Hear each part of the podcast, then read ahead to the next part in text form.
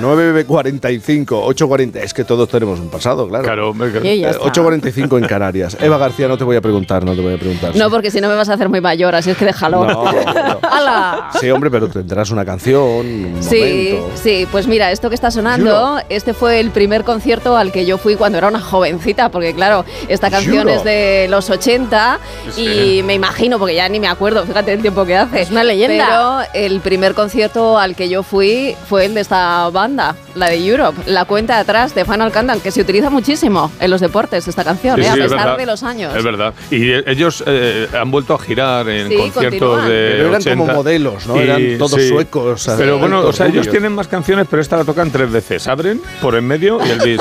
Porque Pero claro, nadie sabe, es- nadie sabe, nadie sabe otra, tío, ¿sabes? Claro, O sea, ¿te y además hubo mucho tiempo que estuvieron pues prácticamente Claro, sí, o sea, en desaparecidos Suecia y luego sí, volvieron. En Suecia a lo mejor hicieron más cositas, pero Claro. lo que viene siendo el resto de Europa.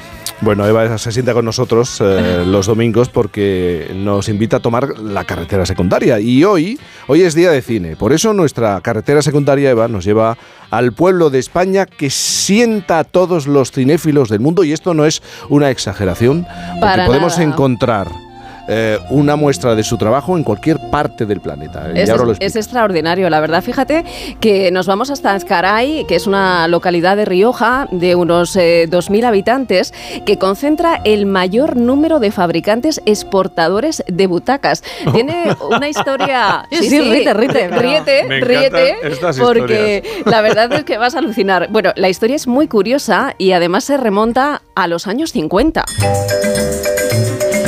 Vamos a hacer un poquito de memoria porque esto me gusta. ¿eh? En aquel entonces España, bueno, vivía un momento de cambio. Intentaba, ¿no? Hacer una transición. La economía intentaba despegar con unas empresas que entonces eran incipientes, claro, como era la SEAT o como era también Talgo, ¿no? Se inauguraban los, los nuevos embalses y la famosa cartilla de racionamiento también desaparecía en aquellos años. Bueno, pues también comenzaron las primeras emisiones de televisión. Televisión Española inicia sus emisiones. El primer programa está dedicado a Santa Clara, patrona de la televisión, y muchos se encomiendan a ella para ser de los pocos afortunados que tienen un aparato receptor.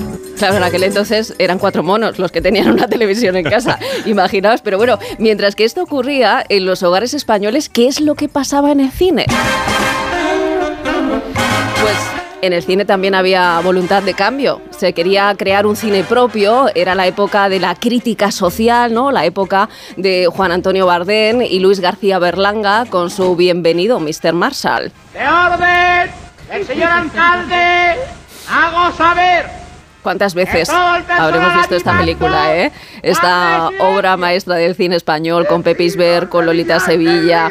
En fin, pero también fijaos, fue la época de Juan de Orduña y la gran Sara Montiel. Fumar es un placer genial, sensual. Ayer hablamos con Boris de, de Sara. Diez Diez años, años de su madre fallecimiento. mía. Sara Montiel se convirtió en una de las actrices mejor pagadas del cine español gracias al último cuplé y la película fue uno de los grandes éxitos del cine español a, a nivel global, además. Sí, sí, a nivel internacional tuvo un éxito impresionante. De hecho, fue una de las películas más taquilleras de, de la época, incluso podríamos decir que de- del cine español, ¿no? Bueno, pues precisamente en esa misma década, en los años 50, en plena fiebre por el cinematógrafo y con las salas de cine en expansión, 16 trabajadores de una antigua sillería decidieron crear la Sociedad Cooperativa de Obreros de Ezcaray. Era el año 1955.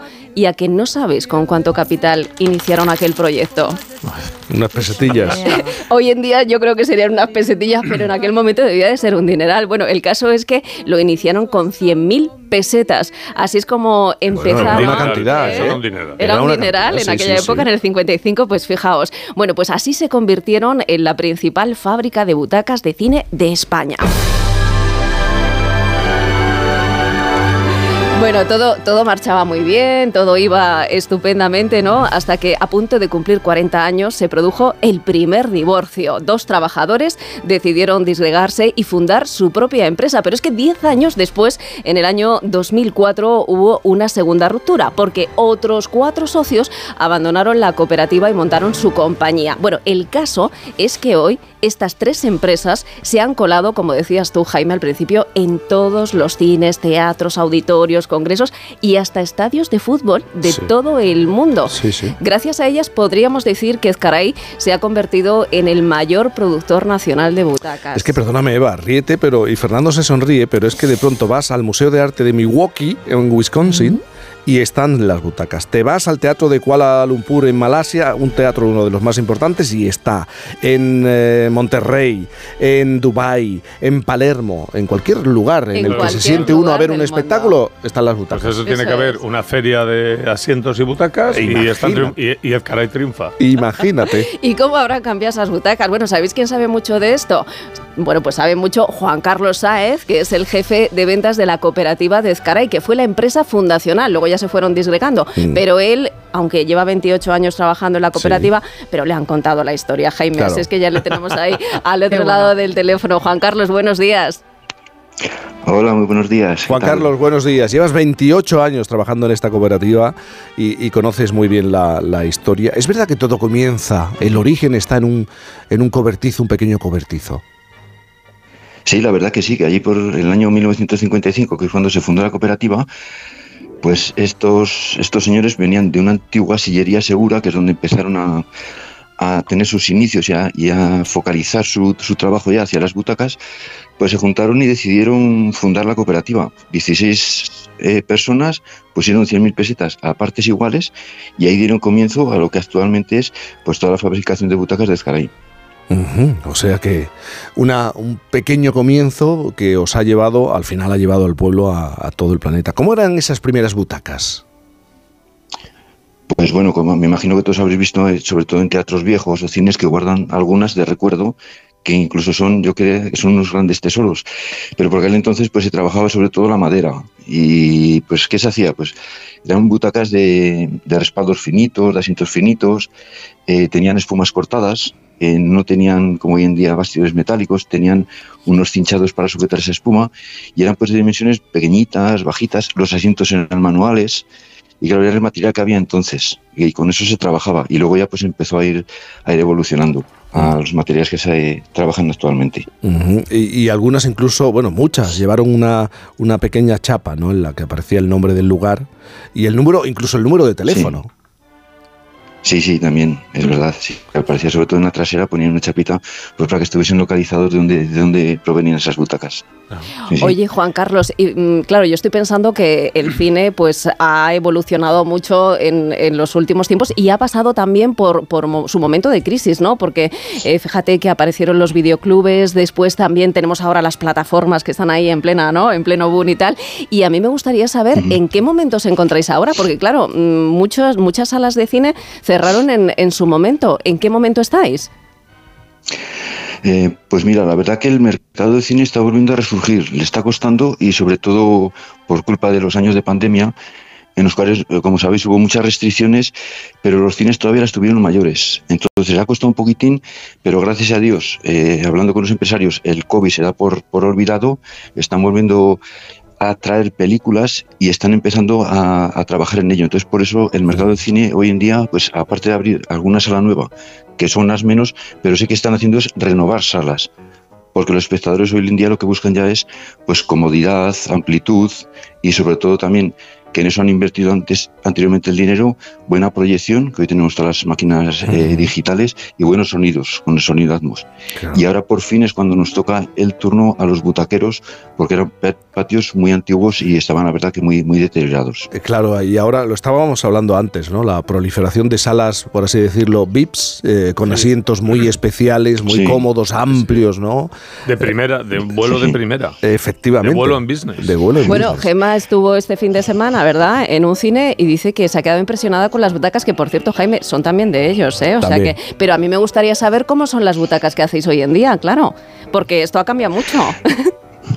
Sí, la verdad que sí. Ya por allí, por cuando en la fábrica hubo un incendio en, hacia en 74 Sí. y ahí hubo que renovar todas las instalaciones, e incluso en el 89 cuando se cambió a unos nuevos terrenos y se hizo la fábrica actual, claro, ya se evolucionó y se empezaron a trabajar pues mucho el metal, bastidores metálicos, con muelles, las espumas ya eran espumas líquidas que se fabrican en la propia empresa.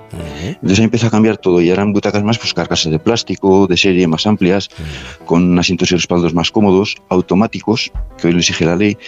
Y el mercado del cine ha sido una cosita que desde hace 3, 4 años todavía ha evolucionado mucho más.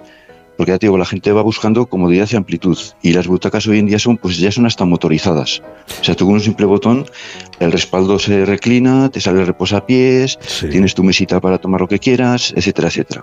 Es por ahí por donde van hoy en día ya los tiros. Oye, Juan Carlos, cuéntame, háblame de tu buenísima relación con los arquitectos. Qué bien, qué bien te llevas, ¿no? Con los arquitectos. ¿Eh? Hombre, la, la verdad Uy. que sí, que hay, hay, de, hay de todo, pero puedo decir que sí, me llevo el- con la mayoría muy bien, aunque hay algunos que son han sido un poquito especiales, hay Sí. otros que muy bien, muy bien, la verdad que sí. No sé. Es verdad. Eh, no sé, Calatrava a lo mejor costó al- algo hacerle entender que no. Mm, Bueno, sí, Pascal Calatrava, bueno, en su día es está donde está y era un poquito, bueno, eh, yo creo que él, al ser ingeniero y arquitecto Sí. era lo que eh, le hacía un poquito peculiar porque te decía, quiero esto, entonces búscate la vida y haz esto. Era un poquitín, el trato era así, o sea, eh, y costaba, costaba un poquitín trabajar con él. Pero luego hay mm, arquitectos que son unas bellísimas personas, o sea, son personas como, como nosotros y da gusto trabajar con ellos. Y antes hacía un recorrido por el, eh, por el mapa, eh, es decir, vosotros vendéis a todo el planeta, a, a todo tipo de, de, de espacios, ¿no? Sí. Sí, sí, nosotros trabajamos en los cinco continentes y trabajamos pues desde auditorios, teatros, salones de actos, colegios, cines, estadios de fútbol, o sea, todo, todo, todo todo el espectro de, de butacas se trabajan, trabajan aquí en Escaray. Bueno, eh, yo no sé, claro, al final eh, sois eh, tres empresas que han nacido de una misma matriz, podríamos decir así, pero que ahora cada uno, bueno, pues lleva su, su fábrica como, como quiere, ¿no? Pero a mí me gustaría saber cómo es la relación entre vosotros, si hay mucha competencia o no, claro. Y si, y si, si cuando os encontráis y os cruzáis ahí en el pueblo, que sois unos 2.000 habitantes, ¿cómo es vuestra relación? Te ríes. Bueno, pues, no se habla de trabajo, ¿no? Sí, no, de, tra- de trabajo, de trabajo está prohibido. Capuleto y. Montesco hay ahí, ¿no? No, no, no Sí, te juntes pues- con... es broma. Oye, ¿no Hombre, será, La, la verdad, pues digo, no Sí, será que, te- perdona. que tendréis un modelo estándar para hacer las butacas? Que esto es una cosa que a mí me viene de preocupa reclamación, ¿no? Sí, sí, sí. Bueno, porque Del la gente menuda de- y pequeñita no solemos ser el modelo estándar. Pues un alzador. Pero ¿a quién, ¿a quién ponéis ahí para que la cabeza quede más alta, la lumbar le dé bien con lo mullidito y... Ah, y- pero es interesante la pregunta. y yo no acabe de llegar ta- al suelo ¿El nunca. tamaño elegido como modelo? ¿A quién plantáis ahí? A ver. Claro. No, hombre, se toman unos estándares de la, de la población actual, pero bueno, tenemos de todo. Hay butacas desde 85 de altura, 90, un metro, 1,10. O sea, tenemos ¿Ves, para todo tipo de público. Sí que es cierto que se toma el estándar y hoy en día hay que reconocer que la gente es más, más alta. Entonces, Ay, no, bueno, no, ¿eh? Pero, pero Yo- bueno, yo no el, sé, el pero- asiento está siempre a 45 y ese no, no se cambia de altura, sean bajos o altos. Bueno, vale. Bueno, a mí pues, siempre sí, me sí. toca el alto Me delante. convence. el para alto, no ver bien la pero pantalla. No No, es culpa eso no tiene que ver con la butaca, No es eso es, culpa car- de Ya, eso es carmijo. Eso es cuestión de mala suerte. Claro, no, no le podemos atribuir toda la responsabilidad a Juan Carlos, hombre. Juan Carlos Sáez. No, no, no. Hay, ahí tienen mucho que ver los arquitectos que son los que hacen los estudios de Ey, isópticas de al las final Eso, échale la volvemos a los arquitectos, ¿eh? Bueno, jefe de ventas de la Sí, sí, cooperativa de Ezcaray, eh, la empresa fundacional, por así decirlo, y que ha convertido a este pequeño pueblo en un referente a la hora de construir, diseñar, construir, hacer eh, las butacas de cine, de estadios, de cualquier tipo de espacios de grandes dimensiones. Gracias, Juan Carlos. Sí. Muy bien, muchas gracias a vosotros. Un abrazo, muy abrazo. grande. Historia ¿Qué, te bonita, parece? ¿eh? eh? Que tiene que ser muy curioso también eh, cuando pues, ellos tendrán ahí muestras de todas las butacas que han hecho, claro, es un museo de la butaca incluso. Cuando se siente y diga, en una del 62, y diga, y, aquí mi abuela o mi Dos madre años. ¿Cómo se, echó, se echó cuatro horas de Lorenz de Arabia sentado en esta madera tiesa El Babilón y de no ahora, le ¿no? los huesos. Y ahora tú llegas, estás media hora en no sé dónde y dices, ¡ay, me tira de aquí! Es que, bueno, Fernando Eiras, te vas a- también a Me la voy. otra faena, Voy a ¿no? remar, claro. Uy, qué bueno, tarde, qué tarde, cuídate, qué es muy tarde, es verdad. Es Cuídate tarde. mucho. Y vosotros también. Llegan las noticias a Onda Cero.